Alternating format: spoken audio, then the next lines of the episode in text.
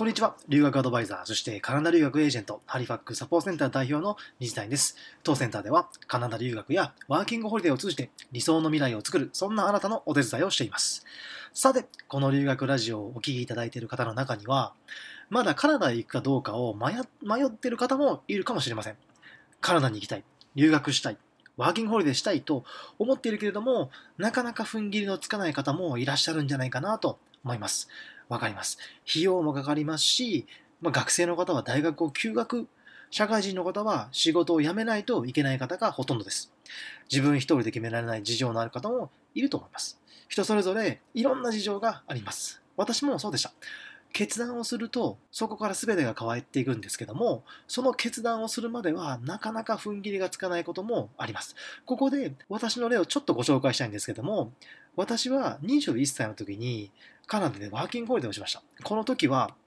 何も考えずに、英語もできずに、そんなにたくさんの費用もなく、え、外国に行って働きながら暮らせるのっていう、もうそれだけに惹かれて、ワーキングホリデーに行くっていうのを決めました。で、そのカナダでの1年間っていうのは本当に楽しい1年間で、もともとその時の僕っていうのは高校を卒業して、まあ、建築が現場の、まあ、肉体労働っていうのをやっていた私だったので、もうカナダでの生活の全てがもう刺激的で、まあ、日本とは違う、もう何もかもがなんかすごくかっこいいものに見えていました。マクドナルドとかデニーズさえもね、かっこよく見えましたけど。はい。で、この時は、まあ、大きな資金だったりとかお金もなく日本食レストランで働く毎日でした。語学学校にも通わず英語の勉強はあんまりしなかったんですけどもやっぱりカナダでの生活ですからいろんなところで出会いがあったりで英語を英語を話す機会はたくさんあるんですよね。でそんななそんな時に自分の英語が相手に通じるっていうのがまあ本当に拙い拙い英語だったんですけども本当にあのまあ、ありきたりな言い方ですけど、本当に感動的っていうか、もう、うわ、通じるんだっていうね、そういう喜びがすごいあって、まあ、それもすごく嬉しかったことです。あっという間に1年間が過ぎて、まあ、英語とカナダが大好きになって帰国したのが22歳の時でした。で、帰国してからすぐに、もう一回カナダに行きたいなと。今度はちゃんと英語を学びたいなって思ってはいたんですけども、やはり帰国すると、まあ、日本での現実がね、待っているというか始まるというかもう毎日の暮らしがありますよね。でもう一度カナダへ行くことよりも今の目の前の生活だったり仕事だったり資格だったりあとはま人間関係とかもあってやっぱカナダへ行くっていうことがどんどんどんどん遠ざかっていきました。でそれからま転職をしたりもああったんですけども、まあ、目まぐるしく忙しい、まあ、5年近い年月が経ちました。20代もね後半に近づいて仕事も安定はしてたんですけど、やっぱりカナダに行きたいなっていう思いはなくならなかったんですね。で、このまま留学しない人生なのかっていうか、で27歳の時にね、ふと思ったんですよ。今、仕事を辞めてカナダへ語学留学をすることによって、まあ、自分は何を失うんだろう行っちゃうことによって何を手放すんだろうそれと逆にカナダに行くことによって何を得ることができるんだろうっていうのをちょっと冷静に考えてみたんですね。紙に書いたりして。で、ちょっと待てよ。今している仕事はカナダ語学留学の夢を諦めるほど大切な仕事なのか何事にも変え難い仕事なのかっていうふうに自分に問いかけてみた時にまあその答えが良いか悪いか、まあ、答えはノーだったんですよね。この自分のねその人生の中で大きなやってみたいことをこの仕事のために諦めるのかっていうとなんかこうそこまですごい仕事をしてたわけじゃないっていうかね、まあ、これも良くないかもしれないですけどもなので仕事が辞められないっていう理由で留学をやめちゃダメだって思ったんです。それはきっと多分留学するから会社辞めるとかっていうことをする勇気がないだけなんじゃないかなって思ったんですよ。逆にカナダ留学で何が手に入るんだろうっていう留学のメリットっていうものについても考えてみたんですね。で、やっぱり良いことにフォーカスを当てると、まあ、楽しくなってくるし、ワクワクしてくるんですよね。でカナダへ行ってこんなことしたいって、こんな人たちと出会って、こんなことが、ね、こんなこと経験してみたい。英語をマスターして、英語を使う仕事をして、日本とカナダを行ったり来たりだったりとか、日本と海外をつなぐような仕事がしたいっていうふうにね、どんどんどんどん夢は膨らんでいきます。そこでやっぱり思ったのは、カナダ留学は自分にとって今手放すよりももっと良いものが手に入るんじゃないかなっていうことです。今の日本の生活とこの安心と安定の日常を手放さないと何も始まらない。まずはカナダに行くっていうことよりも今の生活を手放す勇気と決断が必要だと思ったんですね。そうじゃないと、まあ、カナダの生活で、まあ、手に入れられるはずのものを手に入れることはできない。まあ、もちろんそうですね。行かなきゃ何も手に入らないですからね。なので、グーで待ってても何も手に入ってこないですよね。パーにして手を広げないと何も手の上に乗ってこないみたいな、今、手に入れられるものが限られてると、それから手放さないと、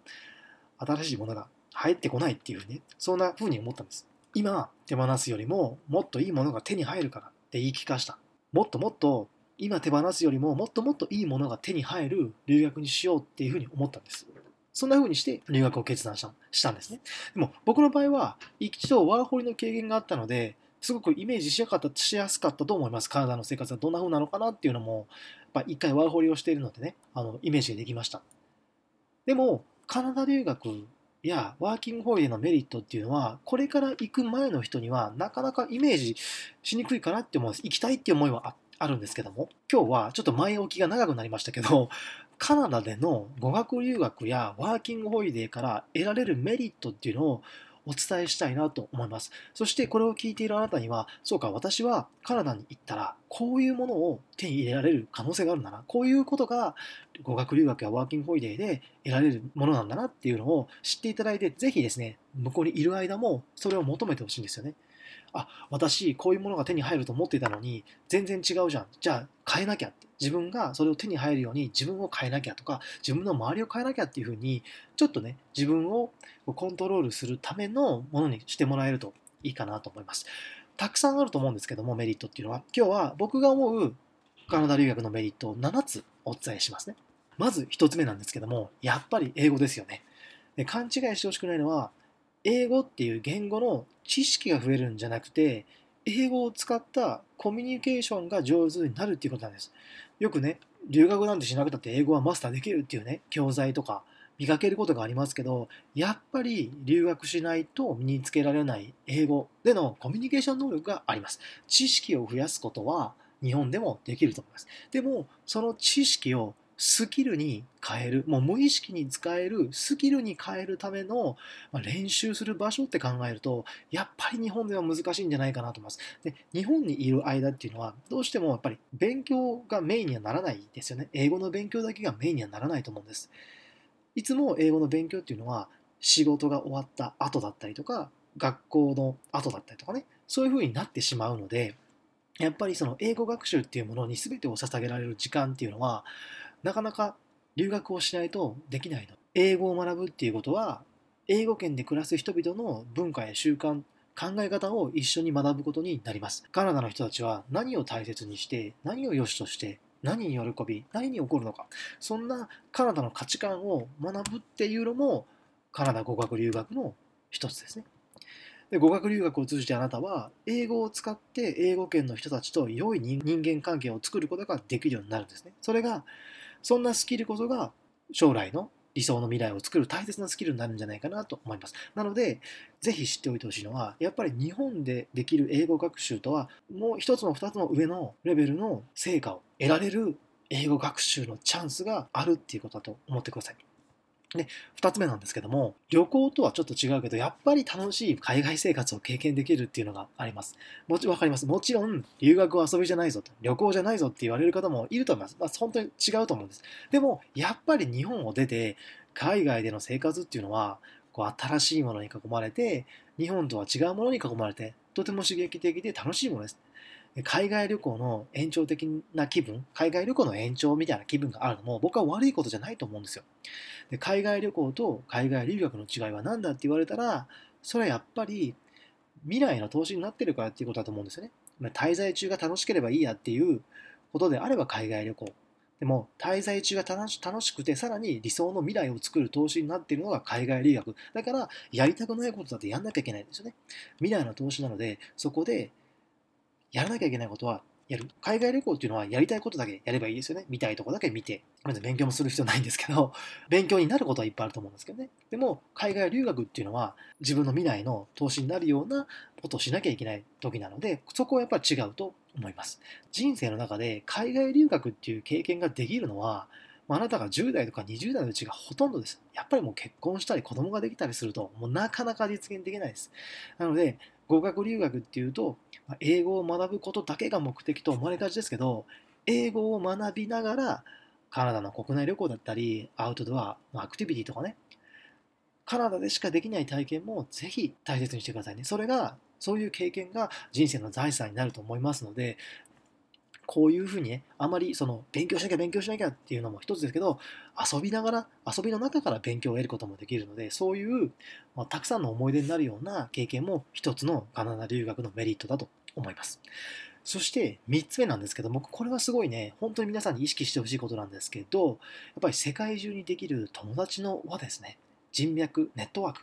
で、カナダの語学学校には世界中から留学生が集まってきます。ヨーロッパ、中東、アフリカ、南米、アジア。あなたは語学学校で世界中からやってくる留学生と出会います。彼らもあなたとの出会いを楽しみにしています。英語を学ぶためにカナダへ来ている同じ年代の留学生たちがほとんどなので、彼らとの出会いや交流の中で、あなたはカナダだけじゃなくて世界中の文化とか習慣、考え方を知ることができます。例えば、あなたはカナダで韓国から来ている留学生と友達になります。まあ、彼らからあなたが韓国について学ぶことってたくさんあると思うんですよね。韓国の文化だったり、考え方っていうね。で、留学を終えて日本に帰ってくると、就職しますよね。で、英語ができるあなたは、韓国へ出張することあるかもしれないですね。そんな時に韓国であなたが来ることを楽しみにしてくれて、いろいろ助けてくれるのが友達なんですよね。で、同じようにその留学先で会った子たちも韓国の、まビジネスマンになってるんでしょうね。で、そんな時にこうビジネスの場ではこういう話しちゃダメよとか、こういうことを言っちゃダメよ、こういうあの振る舞いはダメよっていうね、マナーとかタブーについてもね、教えてくれると思うんですよね。そういう仲間ってすごいもう財産になると思うので、もうカナダに行くと、まあ、カナダの友達をたくさん作りたいって思う人たくさんいるんですけども、一つ一つの出会いを大切にして、その目の前にいる人を大切にしていくと、本当にいい人脈っていうか、財産ができると思います。もちろん、まあ、韓国だったりいろんな国の人たちが日本にね、あなたの友達がね、日本に遊びに来るときには、あなたもきっと同じことをしてあげるでしょうし、今はソーシャルメディアっていうのがあって、いろいろ簡単につながれるので、まあ、帰国してからも近況報告したりだったりとかね、えー、と友情を続けることができると思うので、ぜひね、一生の友達が世界中にできる、それもカナダ留学のメリットだと思って過ごしてほしいなと思います。そして、4つ目なんですけど、これ意外と気づいてない方も多いんですけど、自分についてしっかり考える時間っていうか、ゆっくり考える時間を持てるんですよ。語学留学を考えるかっている方のほとんどが、まあ、ご自分の将来について真剣に考えている方だと思います。もうこのラジオを聴いてくれている時点ですごく真剣な方だと思います。10代の20代のうちにやっぱり自分の将来について考える時期ってすごい大切だと思うんですね。僕はどんな仕事がしたいのかなって。英語を使ってどんなことがしたいのかなっていうふうに、日本にいるとなかなかそんな大切な質問と向き合う時間って少なかったりするんですよね。飲み会があったり、まあ、誘われてね、付き合いもあるありあるでしょうし、仕事もストレスにね、溜まることも多いと思うので、でもやっぱり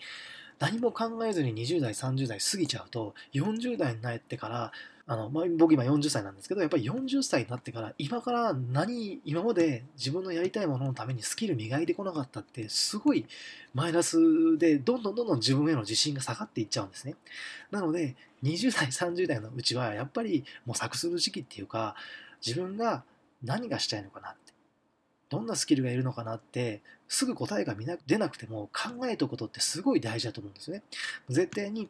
えー、と40代、50代っていう時期は絶対に来るし、言い方変えると20代、30代は絶対に終わるので、その間にね、今のこのプライムな時間を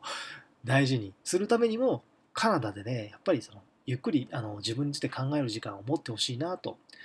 思います。で、5番目なんですけども、まあ、よく言われることなんですけども、あえて言いたいのが、人としての成長ですよね。異文化の中での生活経験とか、日本の家族とか友達から離れた生活？ホームあのホームシックみたいなものあるかもしれないんですけどすごい大きなね成長の機会を与えてくれると思います。ひょっとしたら家族から離れて暮らすのが初めての方もいると思うんですよね。で自分の思い通りに行くこともあればそうならないこともあると思うんです。日本では当たり前のことがカナダでは非常識になることもあるかもしれません。ホームシックになることもあるでしょう。でもそれは悪いことじゃないです。自然なことです。そんなチャレンジを一つ一つ乗り越えていくことによって、あなたは自分自身に自信を持つことがね、できるようになると思うんです。語学留学は、そんな人としての成長をもたらしてくれるチャレンジの場にもなるんじゃないかなと思います。えー、その次、6つ目なんですけども、どんどん行きましょうね。6つ目なんですけど、実はもう、えーと、僕も未だに付き合いがあるんですけど、カナダのね、語学留学中に出会った自分と同じ日本人の友達って結構、すごい一生の友達になれるっていうか、自分とね、あの価値観の近い人がいるというか、カナダでの語学留学で出会う人たちの中には、やっぱりね、同じように日本から来てくる人たちもいると思います。で、その中には、あなたにとって一生の付き合いになる友達がいます。あなたと同じ価値観を持って、同じ目標を持った友達との出会いっていうのは、やっぱりすごい刺激になりますし、カナダでの生活を良いものにしてくれると思います。時々、日本語が話したくなる時があるかもしれないですね。で、カナダ人のホストファミリーの考え方が理解できず、悩むこともあるかもしれない。そんな時、あなたのことを理解してくるのは、やっぱり同じ日本人の仲間だったりします。カナダで日本人の友達ができることは悪いことじゃないです。良くないのは、お互いの英語を学びたいっていう思いを尊重しないことです。お互いの英語学習を邪魔するような関係を作っちゃうことですね。あなたがカナダで出会う日本人の友達は、あなたと同じくらい、またはあなた以上にカナダで英語を上達させたいと思っていると思っておきましょう。そうすると、相手の英語学習を尊重できる。で、そういう姿勢で接してれば、向こうもあなたの英語学習を尊重してくれるし、尊重してくれない人は、多分今話してるこのポイントに合わない人なので、全ての日本人の、ね、あなたが出会う全ての日本人があなたにとっていいとは思わないです。だけど、その中にも、あなたにとって最高の仲間がカナダで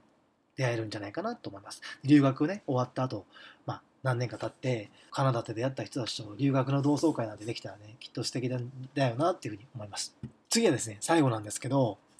あのこれはちょっとひょっとしたら今10代20代の方が聞いてもピンとこないかもしれないんですけど7番目のカナダ留学のメリットっていうのは自分の経験が後から続く世代に伝えられる貴重な経験になると思うんですあなた将来ね、カナダ留学終わって、ワーキングホリデーが終わって日本に帰ってくると思うんですね。そして、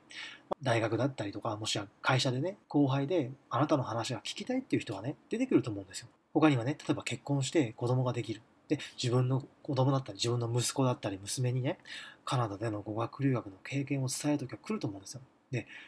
そんな時にね、やっぱり伝えられる貴重な経験になるんですよね。自分はこんな苦労があったよとか、こんな楽しいことがあったよって、こんな出会いがあったんだよって伝えられる物語のある人生ってやっぱすごくいいんじゃないかなって思うんですよね。まあ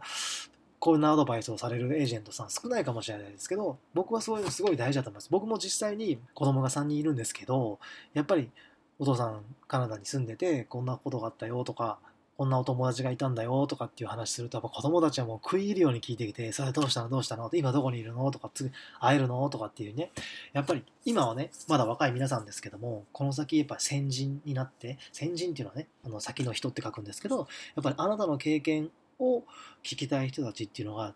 次にいますので、すごく大きな影響を与えられるんじゃないかなと思います。僕の理想としては、僕の理想というか求めている世界っていうのは、僕が皆さんの留学をサポートして皆さんがカナダで、まあ、カナダじゃなくてもいいですけどすごくいい留学をしてそのあなたの話を聞いたあなたの次の世代の人たちが私もカナダに行きたいって思ってくれるとすごくいいなと思います。以上、えー、駆け足でしたけども7つ僕が思う7つのメリットっていうのをご紹介しました。まずは日本では身につけられないほどの高いレベルの英語力。そして2つ目が、まあ、旅行とは違うけどもやっぱり楽しくて刺激的な海外生活。3番目が世界中にできる友達の輪。4番目があなた自身に書いて自分自身の未来について今についてしっかり考える時間。そして5つ目が人としての成長。6番目留学中に出会えるあなたと同じ境遇の日本人の友達。そして最後が後から続く世代に伝えられる貴重な経験。こんな風にねもちろん僕もこの全てを思ってカナダ留学を決断したわけじゃないです。実際にカナダに行ってみて、ああ、こんないいことがあるよね。こういうことってぜひ留学する人たちに得てほしいなって思って今この7つをリストしてみました。これから